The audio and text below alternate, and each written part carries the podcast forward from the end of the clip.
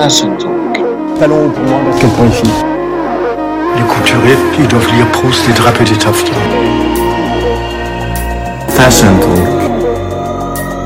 Alors je vais tout changer, maintenant je vois tout. Uh, coming from countryside and going to city.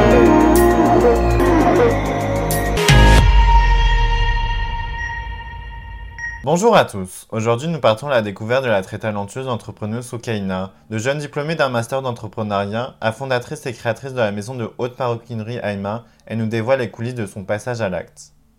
Pourquoi avoir choisi la maroquinerie?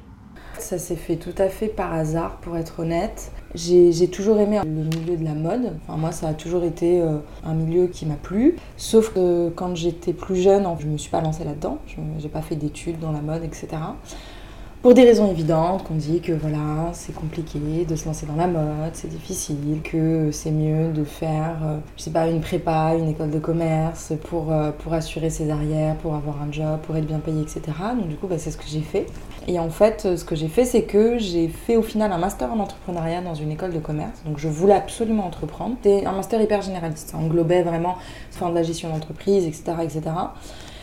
Et euh, généralement, quand on fait un master en entrepreneuriat, surtout il y a à peu près 5 ans, voire même de nos jours, c'est plutôt pour bosser dans le milieu des startups. C'est ce qui est hyper en vogue avec We Love, Startup. On arrive, on, on s'associe, on, crée on, on- crée une, on lance une application, etc. etc. C'était euh, voilà, pour bosser un petit peu dans cet univers de l'IT. Et en fait, du coup, pendant deux ans, à la suite de mon master, j'ai travaillé dans ce pourquoi j'étais diplômée. Euh, donc, c'est-à-dire, euh, j'ai d'abord bossé dans un accélérateur d'entreprise, euh, dans, une, dans une grosse boîte dans l'IT, puis ensuite j'ai bossé dans un, j'ai intégré un fonds d'investissement. Euh, ça, ça a été des expériences assez courtes, hein, chacune d'entre elles, à peu près en moyenne un an pour chacune des expériences. Et en fait, euh, à un moment donné, ça bloquait. Je me disais, il faut absolument que je crée ma boîte. Enfin, je, je, je veux me lancer dans avoir ma propre boîte, mais sauf que je savais pas dans quoi. Mais par contre, je, je, voulais absolument pas euh, me lancer dans l'univers des startups, lancer une, un espèce de logiciel en, en SaaS ou je sais pas quoi. C'était pas du tout mon truc. Et en fait, ce qui s'est passé, c'est que euh, à l'issue de mon expérience au sein du fonds d'investissement, j'avais un voyage donc, du coup, qui était prévu au Vietnam. Donc, du coup, je, je pars au Vietnam, je fais un voyage de, de, de un mois à peu près où je fais le tour du Vietnam en moto. Euh, un truc. euh, euh, j'ai pris une moto, en fait, j'ai enfourché une là-bas. C'est pour ceux qui connaissent un peu, en fait, on peut très facilement louer des petites motos. hein, c'est pas non plus, attention. hein. En fait, euh, il y a énormément de gens qui, qui- qui circulent avec ce, ce- ce moyen-là de, de locomotion. Et du coup, il y a pas mal de, de petites routes départementales, etc., qui sont faites en fait pour ces. Pour, euh, voilà. Et du coup, bah, sur, quand on passe 5 heures sur une moto, on fait que ça, on fait que réfléchir. On fait que ça. Non, mais c'est assez. euh, Vous étiez seule en plus ou- J'étais toute seule, ouais. J'étais toute seule. Alors de temps en temps, je rencontrais des gens, donc du coup, je faisais un bout de chemin avec eux. Mais en soi, on est, on est tout seul, on est tout seul sur sa moto. Et on fait que réfléchir. Mais vraiment, c'est Ça a pas l'air bien au final. Alors, non, mais ça dépend. Ben, en fait, ça dépend dans quel état d'esprit on est à ce moment-là. Euh, sincèrement, c'est, c'est- ça n'a pas l'air bien. Si, c'est bien, mais je veux dire, de nos jours, on n'a plus, on n'a plus l'habitude de réfléchir autant. On a un portable, euh, on est posé, euh, on est posé euh, dans le métro, on sort son portable, on va sur les réseaux sociaux, ou alors on sort un bouquin. On est tout le temps sollicité. On est hein. tout le temps sollicité et on s'évade tout le temps en fait. Mais c'est très peu de trouver des moments où on est en véritable introspection. À la limite, si on se fait des cours de yoga et qu'on va se faire des sessions de, de comment dire, de, de, de- de- respiration. oui, voilà, de euh, respiration, etc. Ça dure quoi? Ça dure 40 minutes, une heure. Mais de là à passer 5 heures, enfin moi je le dis, faites l'expérience de passer 5 heures euh, à être concentré, donc et sur la route et sur, sur ce que... Enfin, et, et- et vraiment à, à, À cogiter. à mariner, en fait, à cogiter dans votre tête. C'est vraiment... c'est. Pour moi, ça a été... euh, ça a été hyper, euh, hyper bénéfique en fait. C'est-à-dire qu'au début, c'était pas facile. Et c'est pas facile. Je pense que c'est vraiment, c'est comme une addiction. Au début, on doit, on, doit s'habituer à ne pas avoir cette addiction. Bah là, au début, on doit s'habituer à être face à soi-même. Et franchement, c'est pas forcément facile et ça a été hyper bénéfique parce qu'au bout de deux semaines, moi j'étais très bien sur ma moto, c'était parfait. Et du coup, à force de cogiter, je me disais, mais non, mais à un moment donné, tu fais quoi la Soukena Il faut vraiment se lancer. Tu vois que ça te plaît pas en fait, ta vie de salarié tu vois que tu te retrouves pas là-dedans, bah go quoi, il faut, à un moment donné, il faut se lancer, il faut, il faut se lancer là-dedans.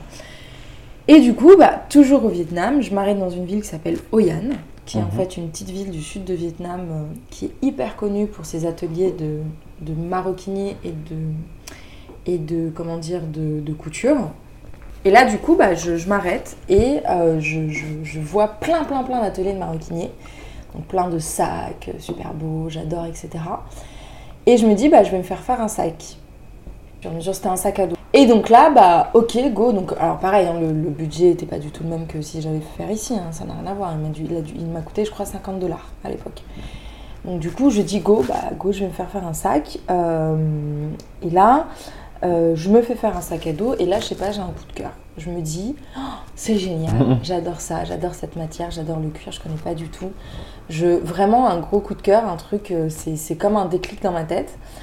Et là, je, je me dis, bah, go, euh, je, je vais me lancer là-dedans. Alors, au début, je suis partie sur des idées de faire de l'import-export entre, entre le Vietnam et la France. euh, sauf que bah, j'ai vite compris que c'était pas possible parce qu'il fallait des volumes de commandes énormes pour, euh, pour faire de l'import-export. Enfin, donc là, je, je- je rentre en France et je me dis, bon, euh, je sais pas, cette idée, en fait, me- ne partait pas de, de ma tête. C'était, euh, c'était, je voulais lancer ma marque de sac à dos à l'époque. Mhm.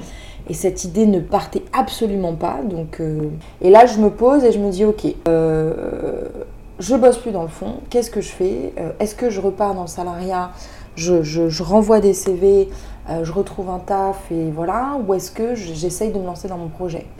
Et en fait, j'avais un blocage psychologique pour envoyer des CV. C'était littéralement un blocage. J'arrivais pas, j'arrivais pas à me remettre, enfin, je n'arrivais pas à me dire que j'allais prendre mon ordi, j'allais refaire mon CV j'allais envoyer des candidatures. C'était quelque chose. Alors j'avais ma mère qui me disait Allez, go, c'est bon, t'as fait ton mois au Vietnam, maintenant t'es, re- t'es requinqué, allez, envoie des CV, etc. Et je n'y arrivais pas. C'était pas possible pour moi, euh, c'était impensable. Donc je me suis dit Bah, ok, j'ai cette idée qui me trotte dans la tête. J'ai eu ce moment d'introspection au Vietnam, etc. Et ben, go, euh, je me lance dans mon aventure entrepreneuriale. Et je vais me lancer dans les sacs à dos. À l'époque, c'était les sacs à dos. Et donc, du coup, pour vraiment être euh, au, au mieux du mieux, je me donne trois mois et demi à peu près, quatre mois, pour réfléchir, pour vraiment me faire une espèce de, de- de- comment dire, de de- d'études de, marché, enfin vraiment euh, bosser sur le truc. Euh, là, je prends des billets en fait pour aller euh, dans une île euh, un peu perdue au fin fond du Brésil. Vous alliez trouver comment? En gros, j'avais besoin d'un endroit. euh, J'ai un peu repris le même principe du Vietnam, sauf que moi, je pouvais pas être sur une moto 24 h sur 24 parce que sinon, je pouvais pas faire une étude de marché. Mais je me suis dit, voilà, je me suis dit, j'ai envie d'être dans un endroit où j'ai besoin, de me... j'ai besoin aussi de me ressourcer. Donc après, on a chacun sa façon de le faire. Il y en a qui font du yoga, il y en a qui font de la méditation, il y en a d'autres qui vont faire du sport, etc. Moi, j'avais besoin d'être loin de Paris, j'avais besoin d'être, euh, j'avais besoin d'être toute seule en fait, d'être face avec moi-même. Je trouvais que ça avait bien marché pour le Vietnam. Et je me suis dit, bah, go pour le faire aussi avec, euh, avec, euh, a- avec là, avec, avec, avec mon projet, sauf que j'ai besoin d'avoir une connexion internet et de pouvoir travailler. Et du coup, je trouve une île par hasard dans un, dans, un, dans un article du L. Donc c'était un peu un truc, un peu un article de petite bobo parisienne qui aime prendre son petit cocktail au bord de la plage déserte. Euh, et euh, là, euh, je trouve cette île qui s'appelle Boipeba. J'y vais, je pose mes valises là-bas, enfin mon backpack, et je fais du woofing dans une auberge de, jeunesse où du coup j'ai le, j'ai le gîte et, le petit-déj, voilà. Et là, je bosse. Je bosse sur mon projet. Et vous aviez projet de le créer le sac ou de chercher, chercher des personnes qui pourraient le designer, enfin qui pourraient le. Au niveau esthétique Alors en fait, à, ce moment-là, j'avais pas encore cette, en gros, entre guillemets, cette maturité dans le sens où euh, le projet que j'avais, c'était de copier le sac à dos que j'avais fait au, Vietnam. Euh, sachant que c'est un sac à dos très simple, hein. il n'y a pas plus simple. euh, Enfin, je veux dire, c'est un sac à dos hyper, hyper basique. En fait, ça avait une forme rectangulaire longue et en fait, il y avait le bout, il y avait peut-être 15 cm au-dessus qui se refermait sur, sur, Oui, je vois, euh, sur lui-même. Voilà, ça faisait comme. Enfin, voilà, c'est un truc qu'on voit, qu'on a vu à peu près partout il y a 5 ans justement. euh, donc c'était un truc hyper basique. Mais c'est-à-dire qu'à cette époque-là, j'avais pas encore la maturité justement de la création, mais je savais dès le départ, euh, en tous les cas, qu'à un moment donné, ça allait être, euh, que c'était un frein.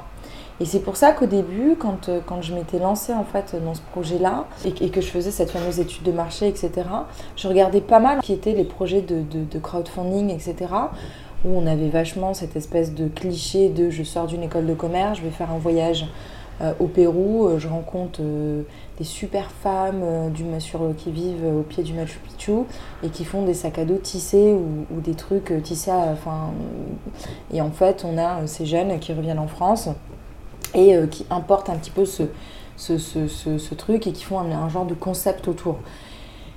Et c'est vrai qu'il y a ce, côté artistique et DA, direction artistique et, et- et création tout court, qui manque en fait. Et moi, euh, enfin, je veux dire, je sortais d'une école de commerce, j'ai bossé dans le milieu des startups. euh, Pour moi, le, le- C'était tellement loin. ah, pour moi, c'était super loin. J'étais très très loin de ça.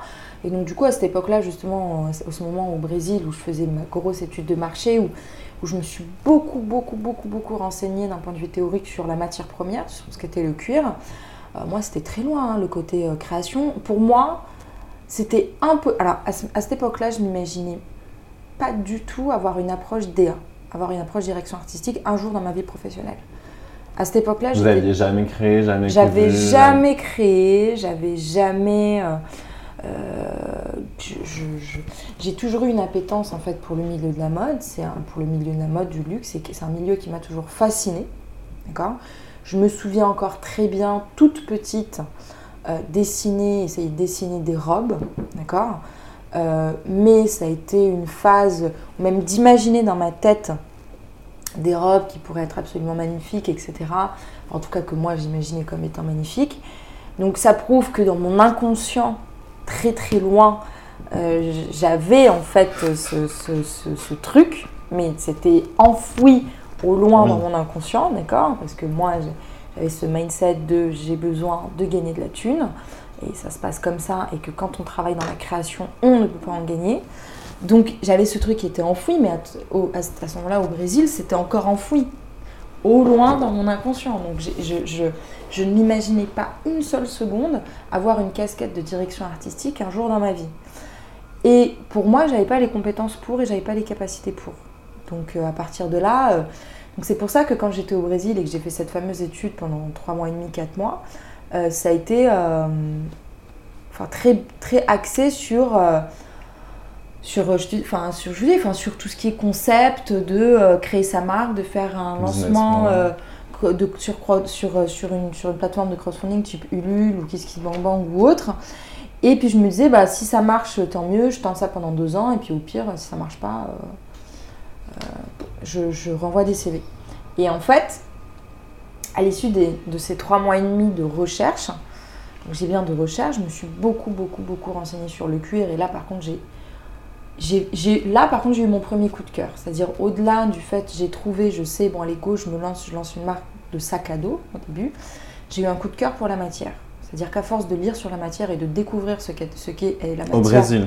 Au Brésil. C'est-à-dire que théoriquement, je pense que j'ai, dû euh, lire, euh, je sais pas, des dizaines et des dizaines d'heures d'articles sur le cuir, sur comment on fabriquait du cuir, sur, sur, sur cette matière en fait, sur l'histoire du cuir, etc. Là, j'ai vraiment eu en fait comme un peu un coup de cœur où j'ai découvert cette matière. Je me suis dit, waouh, mais cette matière est absolument riche et absolument incroyable.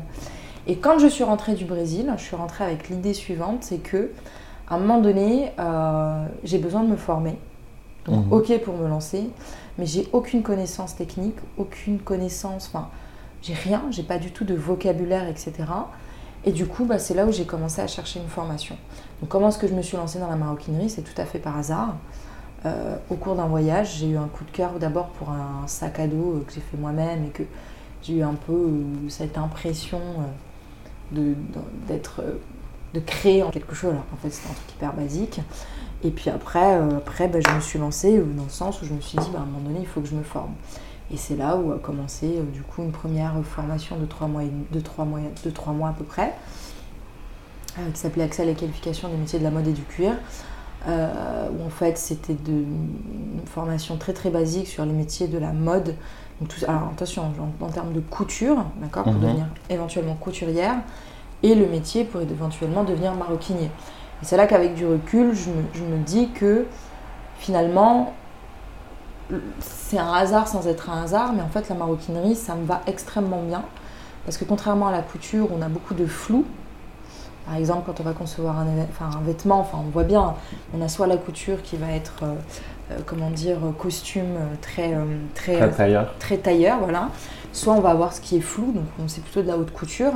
Et là, bah, c'est, euh, faut avoir en fait ce, ce- ce truc euh, qui fait qu'on va avoir un, un- comment dire, une relation avec la matière. où On arrive en fait à, à tout de suite repérer le, le tombé d'une matière par rapport à une autre et avoir ce côté un peu instinctif. Et moi, c'est pas du tout mon truc. J'ai besoin que ce soit hyper carré. Donc pour vous, la mode et la maroquinerie sont deux domaines complètement différents. Alors déjà, il y a une différence fondamentale entre les deux. C'est que dans la mode, on a un calendrier qui est le calendrier de, la fashion week. Une saisonnalité très précise qu'on n'a pas dans la maroquinerie. Euh, la maroquinerie, c'est du domaine de l'accessoire. Par définition, ce qui est accessoire, c'est ce qui est à côté, un petit peu. Euh, et pendant très longtemps, euh, l'accessoire a été un petit peu le, vilain petit canard de la mode. C'est-à-dire que je veux dire, on a toujours valorisé et mis en exergue euh, le vêtement euh, qu'on valorise dans des, euh, dans des filets de mode, etc. L'accessoire, lui, ça fait 10-15 ans qu'il est, qu'il est valorisé. Le- la maroquinerie, ça fait, ça fait 15 ans, à peu près 10-15 ans que ça marche. Et ça marche très très bien et même ça explose. Mais parce que le milieu de la mode s'est dit ah ben en fait on a peut-être une carte à jouer avec ce- cet accessoire. On a peut-être une carte à jouer où euh, la personne, en plus de choisir son vêtement, euh, qui va être euh, voilà hyper bien cadré, calibré, et elle va pouvoir du coup d'une manière ou d'une autre, soit, enfin je veux dire montrer sa personnalité à travers un vêtement. asseoir en fait sa classe sociale à travers un vêtement ou d'autres raisons pour lesquelles on va choisir un vêtement plutôt qu'un autre, l'accessoire va venir aussi, au-delà de compléter, il va venir aussi asseoir euh, de la même façon qu'un vêtement est du même niveau, et ben, euh, sa classe sociale, sa personnalité, etc. Et vous vous retrouvez plus du coup dans la maroquinerie que dans la mode au final? Bah déjà dans le processus de création, moi je me retrouve beaucoup plus dans la maroquinerie que dans la mode. Déjà le fait qu'il n'y ait pas de calendrier de Fashion Week, qu'il n'y ait pas de, de saisonnalité à avoir, moi ça me va très très bien. Euh, J'ai pas du tout envie de me retrouver avec euh, 30, euh, 30 saisons à faire. Euh, Il y a aussi dans ce fameux côté où dans le vêtement on va avoir ce côté assez flou. euh, qu'on va devoir avoir. Et moi c'est- pas mon truc c'est pas ma personnalité. J'ai besoin de quelque chose qui soit hyper carré. Et pour le coup la maroquinerie c'est très carré. C'est Et au niveau créatif, vous trouvez pas justement qu'il y a moins, bah, peut-être moins de choses à faire? Non, justement, non, non, non. C'est ça en fait la nuance à avoir, c'est que euh, au niveau créatif, on peut faire beaucoup de choses en fait dans la maroquinerie. C'est-à-dire que la maroquinerie, ça laisse place à énormément de créativité, mais tout en gardant, euh, un aspect euh, très. euh, En fait, quand je parle de, créativité et donc quelque chose de très carré, c'est je parle dans les fondamentaux, dans, dans le squelette en fait d'un sac. C'est-à-dire que quand on crée un sac, on fait ce qu'on appelle des gabarits. Et en fait, les gabarits, on va fonctionner généralement ce qu'on appelle en double symétrie. Donc c'est-à-dire en, symétrie, c'est-à-dire c'est, un, processus en fait de construction du sac qui est hyper carré, c'est-à-dire qu'on est millimètre près. Euh, alors je dis pas que pour, euh, que pour, des patrons c'est pas le cas, mais euh, dans, la façon dont on va créer le sac, par exemple rien que pour faire des bords ronds, on va vraiment venir utiliser un compas, euh, faire, euh, faire, euh, pour pouvoir faire les bords ronds, on va devoir faire euh, des bords euh, carrés pour pouvoir euh, s'appuyer sur ces bords-là, etc. Et vraiment juste dans, dans le squelette en fait du sac, euh, dès le départ, on a ce côté qui est hyper symétrique, hyper carré. C'est comme une maison en fait. C'est exactement ça, ouais. C'est une bonne, c'est une très bonne analogie auquel je n'avais pas pensé. Alors que je retrouve moins ça dans le vêtement. Alors après, moi, je suis pas, je suis pas, hum, je travaille pas dans le vêtement, donc si ça se trouve, je me trompe euh, totalement. Je, je sais pas. Mais en tous les cas, l'impression que j'ai eue en faisant cette fameuse formation de trois mois, c'est ça. C'est que, c'est que pour moi, je sais pas. Pour moi, ça, ça se voyait tout de suite. J'étais, j'étais tout de suite, euh, voilà. Dans tous les cas, euh, voilà, c'est pour ça. Et euh, on va, on va revenir à, votre marque. Comment euh, vous la qualifieriez en trois mots? Pour euh, une personne qui ne connaît pas du tout euh, votre marque pour avoir un bref aperçu C'est compliqué de définir une marque en trois mots. Aïma, déjà, c'est une histoire. Parce que je m'inspire de, de mon histoire, de celle de ma famille. Voilà, pour moi, c'est une grosse source d'inspiration. euh, Ma famille, etc. C'est une marque forte. c'est avec une identité forte. C'est aussi, euh, dernière chose, j'ai envie de dire, le produit avant tout, c'est-à-dire euh, le produit et la qualité avant tout. Donc vous avez, pour l'instant, vous avez qu'un seul sac, si je Ouais. ne me trompe pas, il s'appelle Kenza. Ouais. Euh, quelle a été l'inspiration pour euh, créer ce sac? Alors, moi, je voulais un, un sac. euh, bah, déjà, je voulais, je voulais un sac baguette euh, parce que j'en avais marre de voir euh, 50 000 sacs euh, portés épaules en croisé là. Euh, ça, me- ça me. Non, enfin. Vous ça- trouvez pas ça pratique ou pas esthétique? Euh, les, les- les sacs qu'on porte comme ça euh, en, en bandoulière. en bandoulière, c'est- non, mais c'est juste qu'en fait, je les vois partout. Donc en fait, ça me, ça commençait. Enfin, j'avais pas envie de faire un, un autre, un énième sac. Non, en fait, pour le Kenza, euh, j'ai tout simplement fait en fait un retour en arrière. Ce que j'ai fait, c'est que bah, déjà à la base, je me suis inspirée de mes grands-mères pour les deux, enfin pour, pour le nom de la marque et pour le nom du sac. Et à partir de là, bah, du coup, je me suis inspirée de l'époque un petit peu euh, de mes grands-mères. C'est-à-dire que euh, j'ai euh, regardé euh, euh, des archives, euh, etc., pour essayer de trouver, euh, euh, pour, voilà, pour, pour, pour puiser en fait mes inspirations. Alors après, pour la forme du sac, euh, oui, ça fait très, euh, ça fait très euh, années euh, euh, 60, 70, avec, un, avec une, une forme assez... euh, Enfin, là, les gens ne le voient pas, mais je je les invite à aller le voir sur, sur, euh, sur Inst- l'Instagram ou sur le site de la marque. Enfin, Instagram, c'est maison-emma.com. C'est, on va avoir moins cet arrondi qu'on trouve généralement. Tiens, hop, je le mets comme ça. On va avoir moins cet arrondi- en fait cet arrondi qu'on trouve généralement dans les sacs baguettes. Là, on a un côté, euh, bah, justement, on revient à ce que je disais tout à l'heure, assez géométrique. Moi, je pensais que c'était plutôt euh, inspiré des années 2000, du coup, parce que dans les années 2000, En fait, dans, oui, les, oui. dans alors, la série, on voyait pas mal de. En fait, oui, le sac baguette en soi, oui, c'est inspiré des années 2000. Mais avant les années 2000, il y avait des sacs baguettes. Ah, Oui, D'accord, c'est ça. En fait, si, en fait, euh, c'est juste qu'après, il y avait aussi la façon de le porter qui était aussi différente. Euh, mais en tout cas, avec avoir une bandoulière aussi courte, euh, avant les années 2000, si on regarde les photos euh, de, femmes des années 60, des années 70, ce qu'elles faisaient, c'est qu'en fait, elles portaient le sac au niveau de l'avant-bras. Mais euh, donc, c'était pas. Oui, alors oui, c'était pas des sacs baguettes par définition qu'on portait au niveau de l'épaule. Le porté était différent, c'est vrai, donc ce qui aussi change du coup forcément le nom du sac. Mais en tous les cas, il y avait des sacs avec des formes très similaires. Oui, c'est vrai que le sac baguette, c'est très années 2000. Alors après, moi, il y a une série que j'adore, c'est Sex and the City, dont je suis, euh, je pense, la première fan. Euh, j'ai- comment dire, j'ai screenshoté pas mal de sacs en fait sur cette série.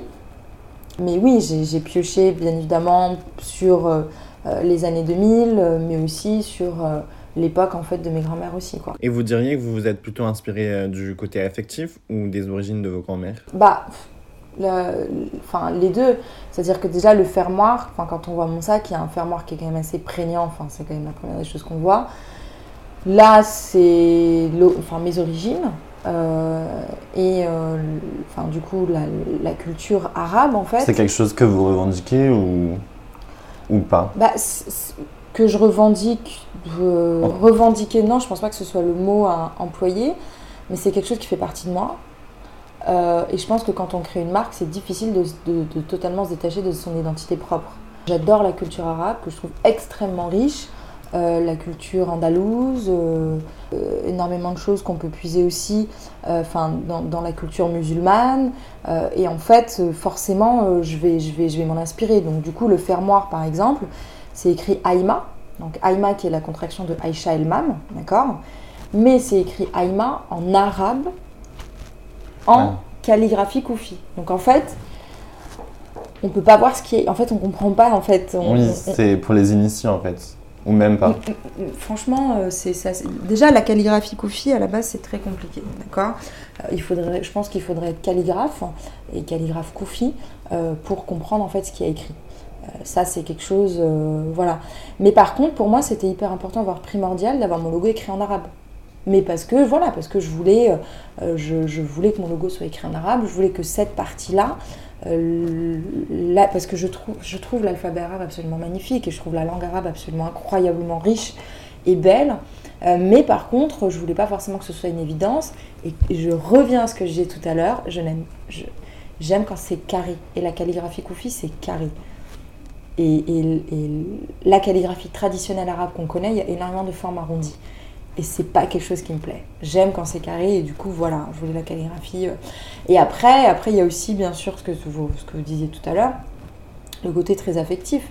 C'est-à-dire, pour moi, c'est un peu un, mot- un moteur de me dire que ben, j'ai dédié ma marque à ma grand-mère. Moi, j'aime à, à dire que ma marque, c'est un mélange de euh, la force de caractère de ma grand-mère maternelle, Aïcha, qui est une femme absolument incroyable, qui a une vie, sincèrement, si on n'avait pas sa force de caractère, on serait, elle serait, on serait pas arrivé aussi loin que elle, où elle est arrivée. Elle a, enfin, je veux elle a élevé cinq enfants. Elle est arrivée en France dans les années 60. Elle ne savait ni lire ni écrire le français. Euh, et pourtant, euh, ces gamins, elle les a élevés. Et, voilà, c'est des, c'est des gens qui ont fait des études, etc. Et j'aime à dire que c'est un mélange de force de caractère de ma grand-mère maternelle, mais que c'est un mélange euh, aussi de, de, comment dire, de, de l'esthétisme et du goût que ma grand-mère paternelle, elle, avait. Ma grand-mère paternelle, c'est une, femme de goût. C'est une femme euh, qui a euh, toujours aimé recevoir. euh, sa maison, c'était incroyablement beau. C'est un mélange de mobilier, enfin absolument magnifique. Et j'aime à dire que c'est un, un mélange des deux, ma marque. D'accord. Vous citez beaucoup de femmes fortes. Vous rêveriez de- d'habiller quelle femme De femmes connues ou moins connues? Là, tout de suite, c'est un peu une colle. Ah, désolé. Non, non, il y a, il y, a, il y a beaucoup de femmes euh, que j'admire. Je l'ai vu récemment dans les médias, mais c'est une femme qui m'a toujours inspirée et que je trouve abs- absolument incroyable. Euh, par exemple, Christiane Taubira, pour moi, c'est une femme que je trouve absolument. euh, je, elle, est, elle est extrêmement intelligente et euh, elle- est d'une intelligence d'esprit rare. Ça, il n'y a, y a- rien à dire. Euh, c'est une femme très forte, parce que pour être une femme noire et arriver un jour à être, euh, enfin je veux dire, ministre de la Justice, à être dans un hémicycle et se, et se prendre en pleine figure, euh, les, je veux dire, les caricatures qu'on connaît et les, et les insultes qu'on connaît de la part euh, de journaux euh, qui sont très connus en France, etc. Enfin, pour moi, c'est une femme extrêmement forte. C'est d'une intelligence d'esprit rare. Après, il y, a, une autre femme à laquelle je pense, euh, qui n'est plus de ce monde, mais qui pour moi, euh, pareil, c'est une femme extrêmement forte. C'est Oum Kulthum, c'est une, chanteuse arabe en fait qui est extrêmement, enfin qui, est très très connue en fait dans le monde arabe et euh, qui a une voix absolument magnifique, mais incroyablement belle. Et pour moi, pareil, c'est une femme forte, c'est une femme qui en fait dirigeait un orchestre de plusieurs dizaines d'hommes. Euh, et euh, enfin, je veux dire, dans les années 60. euh, Et pareil, c'est aussi un peu une icône de mode parce que pour le coup, elle était euh, absolument. Enfin, elle, elle- elle s'habillait extrêmement bien, elle avait énormément de goût. Enfin, voilà, c'était une femme qui avait beaucoup de classe. Après, bah, il y a des femmes aussi dans ma vie, par exemple ma mère, tout simplement. De toute façon, les mères, ça reste euh, indétrônable. Voilà, c'est ça. Vous avez créé votre marque en 2019. Pourquoi l'avoir créée? Bah, en fait, euh, mon but premier, il est un peu égoïste. C'est tout simplement de me m'éclater dans ce que je fais. Ça marche. voilà. Est-ce que vous avez l'impression qu'on doit se justifier plus qu'avant quand on crée une marque? Euh, se justifier, je sais pas si c'est le bon mot. Je pense que euh, on a, enfin, disons que, c'est-à-dire, on peut pas en fait prendre une décision. Par exemple, tout à l'heure, on parlait en off, euh, vous et moi, de, positionnement prix. Euh, admettons, si demain une marque vient changer son prix euh, de façon un peu assez drastique, ou vient à prendre des décisions autres, hein, qui, là où il y a quelques années, une marque, elle aurait dit, bah écoutez, j'ai pas comme non en fait non finalement le mot était, était, était bien était bien utilisé justifié. J'ai pas à me justifier pour dire pourquoi est-ce que je fais ça ou ça.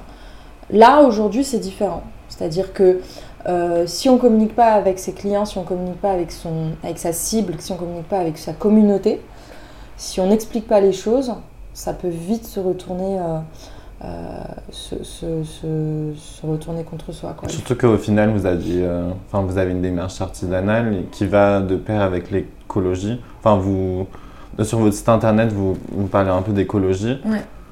Bah ça oui, me parce tient parce que- à cœur? Oui, non mais bien sûr, moi ça me tient à cœur. Enfin, c'est-à-dire qu'à partir du moment où... Enfin, ce qu'il faut savoir, ce qu'on n'a pas dit tout à l'heure, c'est que moi je suis artisane maroquinière. C'est-à-dire que... Vous faites vous-même vos sacs? Non, alors non. Du coup, quand j'ai entrepris cette fameuse euh, formation de trois mois, à l'issue de cette formation de trois mois, j'ai intégré un CAP. Et du coup, euh, je suis euh, devenue artisane maroquinière, j'ai été ouvrière, j'ai travaillé dans deux maisons. J'ai fait Goyard et Moina, et donc j'ai été dans la prod. D'accord? Donc je sais ce que c'est qu'être dans la prod, je sais ce que c'est qu'être qu'être ouvrier, et je sais ce que c'est que de produire, en fait, à proprement parler. Donc quand j'ai entrepris et quand j'ai lancé ma marque, je savais dès le départ que je voulais pas produire mes sacs moi-même parce qu'en fait ça aurait été invivable. Euh, en fait à un moment donné il faut choisir aussi ce qu'on veut, euh, c'est-à-dire que soit on est là pour gérer une entreprise et dans ce cas-là euh, on a énormément de casquettes qui est communiquée sur la boîte, qui est, je veux dire on a la casquette chef de produit, on a la casquette DA, directeur artistique, on directrice artistique, on a la casquette purement gestion, on a la casquette, enfin voilà. Moi je savais que je n'aurais pas pu gérer produire et produire mes sacs et les vendre. Du coup j'ai fait le choix de, les vendre, d'accord? Et j'ai fait le choix de travailler avec un atelier pour pouvoir, euh, pour pouvoir en fait les, travailler avec moi. Mais par contre, quand je me suis lancée là-dedans, euh, je me suis dit attention, euh, ce Keina, je me suis dit, tu sais ce que c'est qu'être ouvrière, tu sais ce que c'est qu'être à la prod, tu connais les difficultés qu'un ouvrier peut connaître en étant à la production, sachant que j'ai travaillé dans des maisons de luxe et très franchement, on était euh, très très bien traité et qu'on n'avait pas du tout les problématiques d'un sous-traitant à, à bosser autant et à devoir produire un certain nombre de pièces par jour. Donc attention, j'étais loin de ce genre de problématique. C'est quand même physique. Ah oui, non, mais c'est attention, c'est oui, c'est c'est quand même euh, bien sûr. Enfin, je veux dire, à un moment donné, on fait travailler les poignets, on fait travailler les mains, on fait travailler euh, les bras. Enfin, non, non, c'est quand même. euh, voilà. Mais, euh, je- suis loin de, certains ateliers, attention. Donc, par contre, je me suis dit, je veux pas du tout, mais pas du tout tomber dans ce travers d'aller euh, sourcer des ateliers ou tout simplement des, entreprises de production, euh, où en fait c'est réduction du coût à foison, enfin à balle, mais par contre l'ouvrier qui est derrière et qui fabrique, on n'en a rien à faire. Moi, c'était pas du tout ce que je voulais. Donc, pour moi, c'était ok de, payer plus euh, et du coup de vendre un peu plus cher, euh, quitte aussi, pourquoi pas, à, réduire ma marge s'il le faut. Mais par contre, derrière, il fallait que j'ai un respect du salarié et des droits sociaux en priorité. Pour moi, c'était une évidence, mais absolue, quoi. C'est voilà. Et donc pour ça, eh ben, comme je suis une petite, une petite marque et que j'ai pas non plus mon mot à dire, ça, parce que ça aussi, ça faut faire attention, il faut que le consommateur le sache. En tant que petite marque, on peut pas arriver et toquer chez un atelier et leur dire attention, moi je veux faire euh, du vegan, je veux faire euh, attention, je veux faire ça comme ça, comme ça. Non, c'est pas comme ça que ça marche. C'est l'atelier qui nous choisit avant que ce soit nous qui choisissent l'atelier. Ça, il faut le comprendre quand on est une petite marque. Mais des fois, il faut aussi se dire que des marques doivent mettre euh, un mouchoir sur, leur, sur certaines de leurs, de leurs valeurs sur certaines de leurs exigences, parce que trouver un atelier de fabrication, euh, c'est extrêmement difficile. Euh, je pense que c'est aussi la faute de pas mal de jeunes créateurs qui ont débarqué, qui toquent, qui disent bon bah voilà, je veux lancer ma marque, patati patata, et qui en fait six mois plus tard, il n'y a plus personne. Du coup, l'atelier, oui, lui, euh, se casse la tête à vous intégrer dans son planning de production, etc. etc. Et en fait, euh, après, l'atelier, il se dit, mais attendez, moi, les jeunes créateurs, euh, c'est bon, quoi, j'en ai ras la casquette. Donc voilà, donc ça en fait il faut aussi, il faut aussi que le consommateur comprenne ça. Donc du coup pour moi c'était absolument et donc du coup pour ça bah, je me suis dit bah, déjà je vais produire en Europe, exit la Chine, exit l'Inde, exit euh, voilà et puis je vais produire en Europe pour trois raisons principales la qualité. Je savais que les meilleurs pays pour fabriquer de la maroquinerie c'est l'Italie, l'Espagne et la France. Les bon l'Espagne euh, au bout de trois semaines j'ai vite compris que c'était pas possible. Euh, euh, pas l'Espagne, euh, la France pardon. J'ai dit l'Espagne Ah oui, non, oui. Euh, la France, au bout de trois semaines, j'ai vite compris que c'était pas possible. L'accueil, par contre, des ateliers vis-à-vis des jeunes créateurs, des ateliers français vis-à-vis des jeunes créateurs, n'est franchement pas top. Parce que voilà, je pense que le problème, c'est qu'ils ont pris l'habitude de travailler avec des grosses, des grosses marques qu'on connaît tous, Vuitton, Chanel, etc. Et qu'ils n'ont même pas l'effort en fait de faire, d'intégrer des jeunes créateurs dans leur processus de production. Euh, donc euh, voilà, donc c'était un un accueil assez mitigé et des coûts de production qui là pour le coup devaient m'obliger à positionner ma marque sur un positionnement luxe et j'avais pas les moyens de faire du luxe, d'accord? Parce que plus on vend un produit cher, plus ça nous coûte de le vendre. Et donc du coup, j'avais le choix entre l'Italie et l'Espagne. Et en fait, je parle espagnol. Donc en gros, le choix s'est un peu vite fait. Et puis voilà, j'ai trouvé briquet. Et puis, et puis l'accueil a été, était, génial. Franchement, l'accueil était super top. Et du peu d'ateliers que j'ai contactés, même portugais, hein. après portugais, j'ai compris que pour la maroquinerie, c'était pas forcément le meilleur choix en termes de qualité. Ils sont bons pour la chaussure. Bah, du coup, euh, je suis partie en Espagne. Et là, par contre, j'avais mes, mes trois critères la qualité, le respect de l'environnement, parce que je réduisais la distance entre l'atelier et mon bureau déjà. Parce que, bah, parce que, enfin, voilà. Et puis, il y avait un processus de production qui respectait un minimum l'environnement et le respect des droits sociaux des salariés. Et concrètement, euh, lorsqu'un client achète votre sac, comment on voit que c'est un sac artisanal et pas un sac euh, industriel? Alors, je, il faut pas utiliser. Enfin, le mot artisanal n'est pas forcément important là à utiliser ou pas. C'est que euh, l'artisanat, euh, en fait, c'est compliqué à, à définir, euh, à définir parce qu'on on- on pourrait parler d'artisanat dans mon, dans mon cas, dans le sens où j'ai pas, j'ai pas, j'ai pas des volumes de production. Enfin, je veux dire, euh, voilà. Euh, mais à partir du moment où je sous-traite, je, je pense qu'il vaut mieux d'utiliser le mot artisanal, même si euh, sincèrement on pourrait l'utiliser. Enfin, je veux dire, euh, je travaille dans un atelier, ils sont, ils sont moins de 10 personnes. Quoi. Euh, concrètement, comment est-ce qu'on voit que mon sac est de qualité? Bah, Déjà, ça se voit au premier coup d'œil. Enfin, c'est pas du tout pour. euh, Mais généralement, les gens ils me disent, euh, enfin, ça se voit que c'est de la qualité. Le cuir, il est d'excellente qualité, ça se voit. C'est un cuir de quoi? Alors, c'est du cuir de vachette à l'extérieur. Alors, mon sac, il est 100% en cuir. C'est du cuir de vachette à l'extérieur, du cuir de velours de chèvre à l'intérieur. Et on a un fermoir en fait au milieu qui est un laiton, euh, un laiton plaqué or. Et donc, euh, dans- en laiton plaqué or. Euh, alors, après, comment est-ce qu'on le voit? On le voit à la couture. On le voit euh, ce qu'on appelle la finition tranche. La finition tranche, c'est cette espèce en fait de petite finition de teinture en fait qui donne qui a un- comme un espèce plastifié, un, un- un- comment dire, un, effet un peu plastifié sur les bords du sac. Cette finition, on voit qu'elle est extrêmement bien faite. Généralement, les- les- les- la finition teinture tranche, quand elle est bien faite, enfin, on le voit que sur des sacs haut de gamme, euh, voire luxe. hein. En fait, c'est un processus, un processus de production qui, qui prend énormément de temps. Donc, quand c'est bien fait, c'est que voilà, c'est que c'est qu'en termes de positionnement, on est sur du, on est sur du haut de gamme. Et vous prévoyez de créer un nouveau sac pour bientôt? Alors oui, ça, ça va arriver, mais plutôt en 2021. Toujours dans le même esprit ou, ou c'est secret? Non, c'est- enfin, euh, ouais, c'est un peu secret. Enfin, non, enfin, non, je pense que je, je, je vais peut-être. euh, en fait, je, je suis fan de sac baguette. Moi, je, je suis une fan inconditionnelle de sac baguette. Vous les portez tous les jours, vos sacs? Moi, mon sac, ouais, je le porte tous les jours. Ouais, je, je pense que je vais continuer un petit peu dans, dans, dans, dans cette lancée de sac baguette, mais par contre, je pense que je vais élargir ma gamme de produits. Là, pour l'instant, je me concentre sur ça, sur ce sac-là, sur le Kenza. Je me concentre sur le Kenza. Je, je, je me concentre aussi à faire connaissance avec ma cible, faire connaissance avec mon client, avec ma cliente, voir ce qu'elle aime, ce qu'elle aime pas.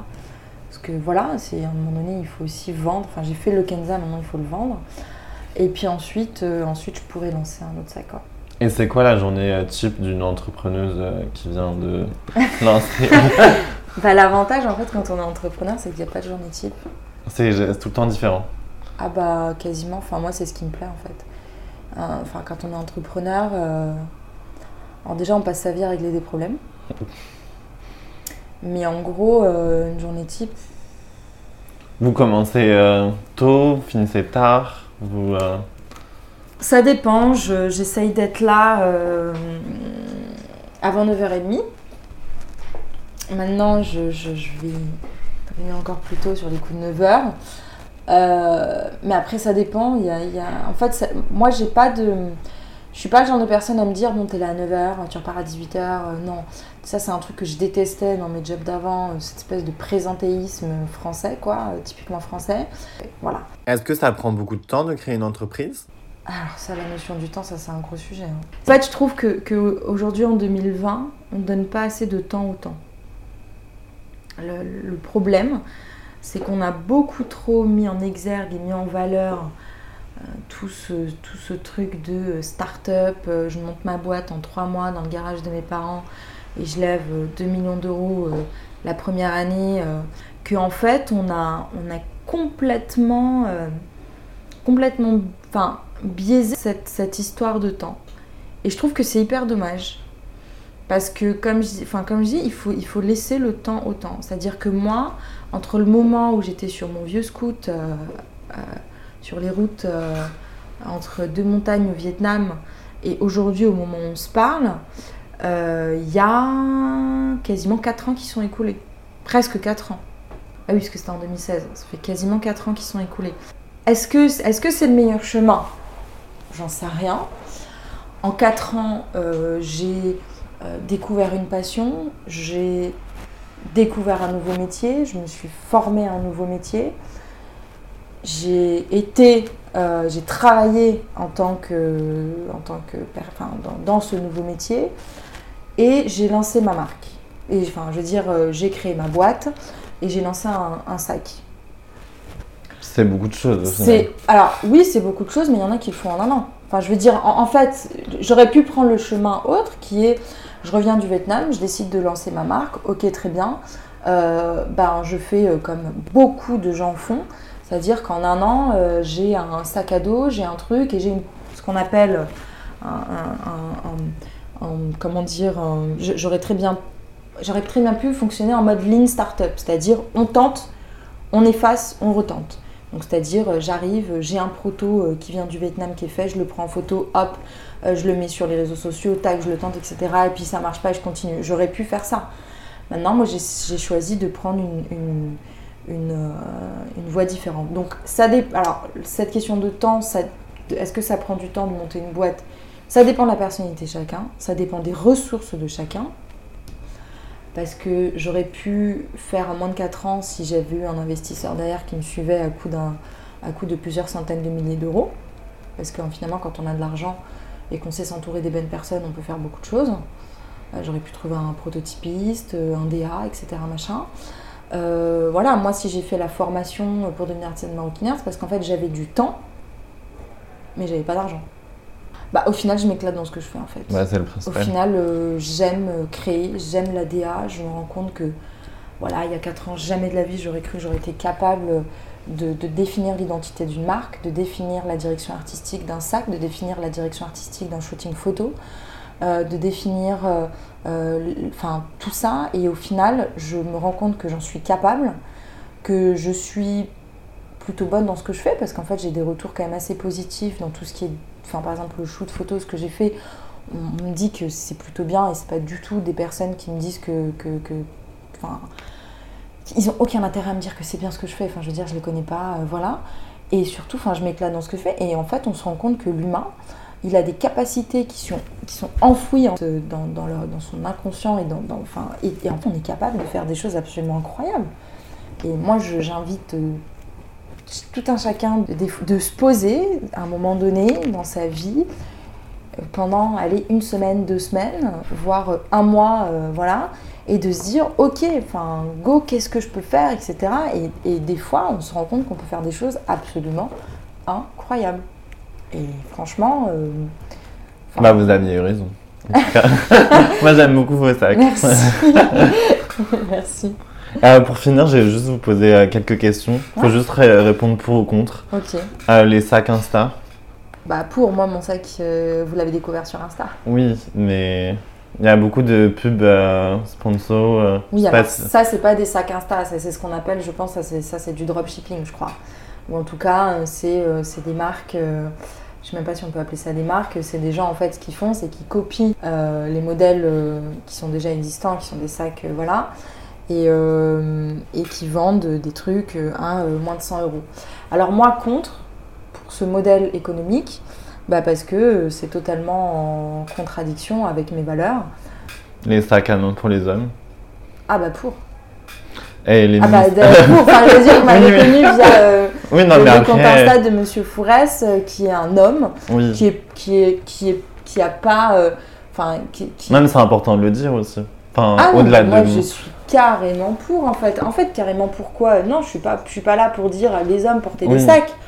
Franchement, ça m'est totalement égal. Mais en tous les cas, euh, Euh, donc Emmanuel, donc, qui est Monsieur Fourès, je- qui est donc, du coup un Instagrammeur avec qui j'ai fait une collab, euh, il a porté mon sac, franchement c'était canon, c'était magnifique. C'était absolument magnifique. Franchement, euh, ah non, je suis carrément pour. Et les mini-sacs? Oui pour, parce qu'en fait, quoi qu'il arrive, que le sac soit mini ou pas, quand on met un certain prix dans un sac, on ne l'achète pas parce qu'il est utile, parce qu'il nous sert à quelque chose. Enfin, moi je le sais, mon sac, on ne l'achète pas parce qu'on parce qu'il va nous servir à transporter des choses. Bon, on peut mettre ses clés, son portefeuille Et et. c'est tout. Si on veut un sac qui nous sert à quelque chose, on va chez Decathlon, on achète un sac à 30 balles. Et encore. Euh, c'est ça. Donc, euh, oui, acheter un mini sac, c'est comme acheter un, un macaron euh, moina. Enfin, vous savez, cette espèce de porte-clés en cuir euh, rond. C'est comme acheter, c'est comme acheter un cale-porte Hermès. Et à quand le mini-sac euh, Kenza du coup? Bah, j'y ai pensé, mais je sais pas si je le ferai. Une dernière chose pour conclure, peut-être que je disais tout à l'heure, en fait, on a chacun et chacune euh, des, comment dire, des pouvoirs en fait euh, qui sont insoupçonnés. Donc euh, il faut pas hésiter à aller découvrir ces pouvoirs. On va conclure sur ces belles paroles. J'espère que cet épisode vous a plu. N'hésitez pas à vous abonner, à mettre un commentaire ou à en parler autour de vous. Vous pouvez retrouver Sokaina sur son Instagram, c'est maison-du-bas Emma, A-I-M-A, et vous pouvez me retrouver sur mon Insta, c'est Alexander PTRS. À bientôt